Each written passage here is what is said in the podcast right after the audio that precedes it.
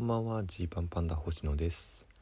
このラジオは100人の前では言わないけれど差し飲みだったら言うかもしれない話をお届けしている差し飲みラジオです。今朝起きたらえー、キングオブコント2022の開催が発表されてました。まずはね本当ありがとうございますっていうとこですね。もうそのキングオブコントがあるのは当たり前じゃないぞっていうのは僕たちの意識の中にははっきりとあるので毎年やるとは限らないっていうものなんですよね。テレビ番組であり興行でありますから。なのでやってくれてありがとうございますっていうとこです。まあこのラジオトークではね、えー、結構最近僕は賞レースのためにやってるわけじゃないよねっていう意識を大事にしたいって話してまして、ま、それは本当にそう思ってて。まあなんだろう逆に言うとその賞レースでね勝ったとしてもねその先どうなるんだっけっていうところをちゃんと見据えられた状態で勝ってないとダメなんじゃないかなって。まあまさに僕らなんて NHK 新人お笑い大賞一応優勝してますけどんでどうすんだっけってなったし、まあ、その感覚ってすごくあるんですよ。だから、えー、自分たちらしいものっていうのを最優先めもう当然に最優先した上で賞、えー、レースにもお邪魔できたらいいよねって、まあ、思ってるっていう感じですね。なので、えー、もしかしたらなんだろうキングオブコントちょっと頑張ってよって思われてるかもしれないんですけどあのめちゃめちゃ頑張りますのでそれは。うんめちゃめちゃ頑張りますのでそれは。あのその上で賞レースで受かるためだけのことみたいなのはしないようにしようっていう意識っていうことです。なのでもう当然に、えー、ホームページももうくまなくチェックしました。もう今日ね。キングオブコントのホームページ。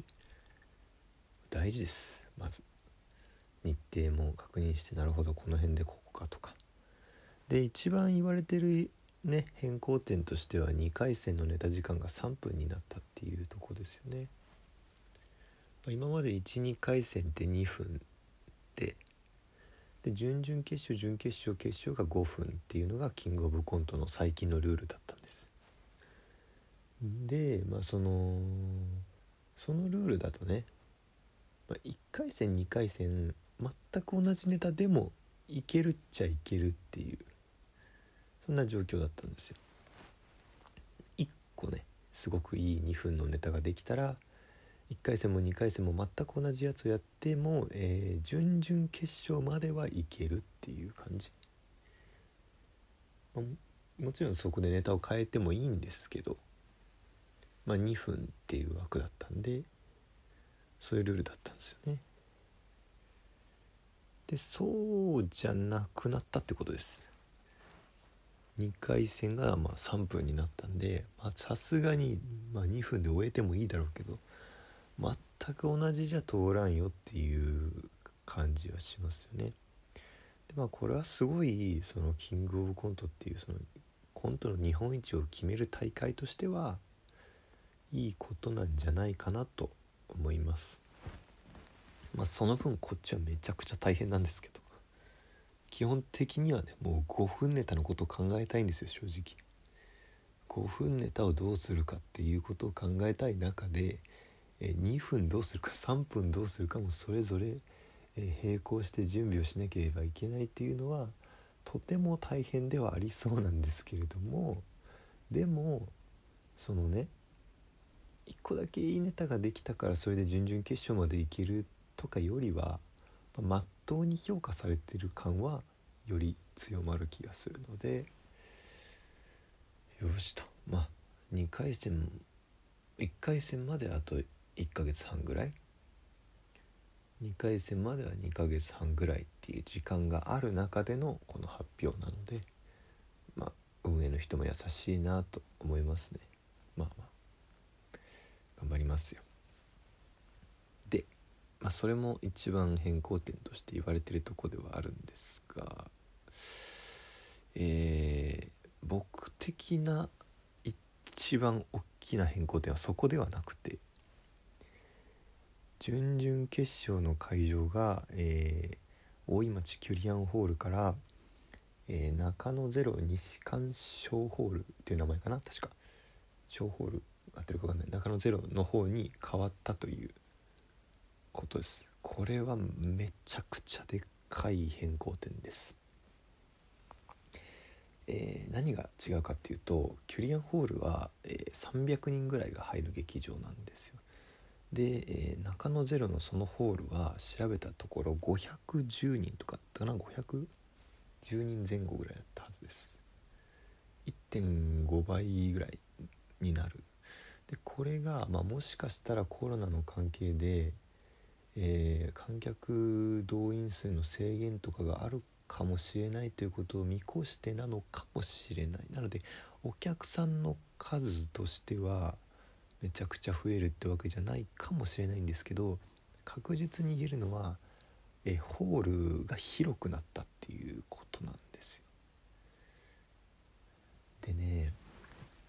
まあ、コントって本当そのやる場所の条件によって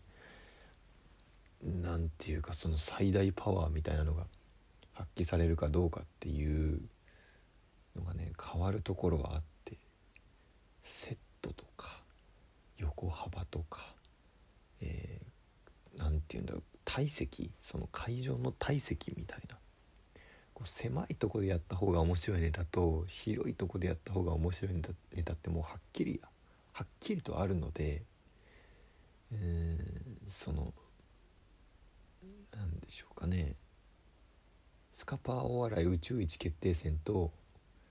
キングオブコンまあキングオブコントちょっとあるな、まあ、このスカパーお笑い日本一決定戦とののせの会場のあの狭い感じギュッとした感じのところでやるものと500人を相手にやるものとはもうちょっとコントの場合はかなり、えー、ファイトスタイルが変わるかもあって。で、まあ、だからこれどう見るか。でまあ準決勝もそれで言うと多分かなり広くなってるんですよね会場。1,000人超えの会場になってる。でまあねすっごい本音言いますよ。すっごい本音を言うとえっとね準決勝から決勝に上がれるかどうかっていうのはまあ、いろんな要素絡んでくる気もします。でしかも、特に去年の決勝がかなり派手でした。セット音響照明演出効果のあるものが結果として準決勝で向けて上がってきてる感じ。でこのある種のトレンドみたいなのってまだ若干あるんですね。で僕去年決勝見た時に、まあ、この勝負になってしまうといくら自分たちがそういうふうにやろうとしてもまあ寝言としてやろうとしてもまあ難しそうだなと。そんなことを普段ね音響照明セットとかを自由に使える環境が自分たちにはないしそこをやるのはちょっと違うからこそより一層自分たちならではらしい形は崩さずやろうというかむしろそれを追っていこうと思って1年間やってきたんです。よでまあ割と、まあ、正直去年の今頃とかに比べるとあもう全然今の方がいいなっていう感じはあってまあ5分どれやろうかなみたいな、まあ、まだまだこれから作るけど5分の状態のものはいろいろあるのでって思ったりします。ただ、まあ、その準決勝から決勝いけるかどうかはいろんなそういう要素があるのでなんだ絶対優勝しますって言いたいとこだけどマジな話決勝いけるかどうかはちょっと分からんところがあるっていうっていうとこです。絶対行く気で行くけど俯瞰で見た時に自分たちの状況とか、えー、このライブシーンの流れとかを見た時にそういう感じ。ただ、えー、準決勝から決準,、えー、準々決勝から準決勝ここがめちゃくちゃ鬼門なんですけどいけるんじゃないかとあの思っていました。とりあえず。あのこれはいろんな最近の自分たちなりの手応えとか含めて。でやるネタが自分たちがやってるネタがキュリアンホールのサイズ感だったら合ってるなと思ったんですよ。300人ぐらいを相手にするものだったら。ただねこれがね500ってなるとどうだっていうところをちょっと今考えてます。実際のところ。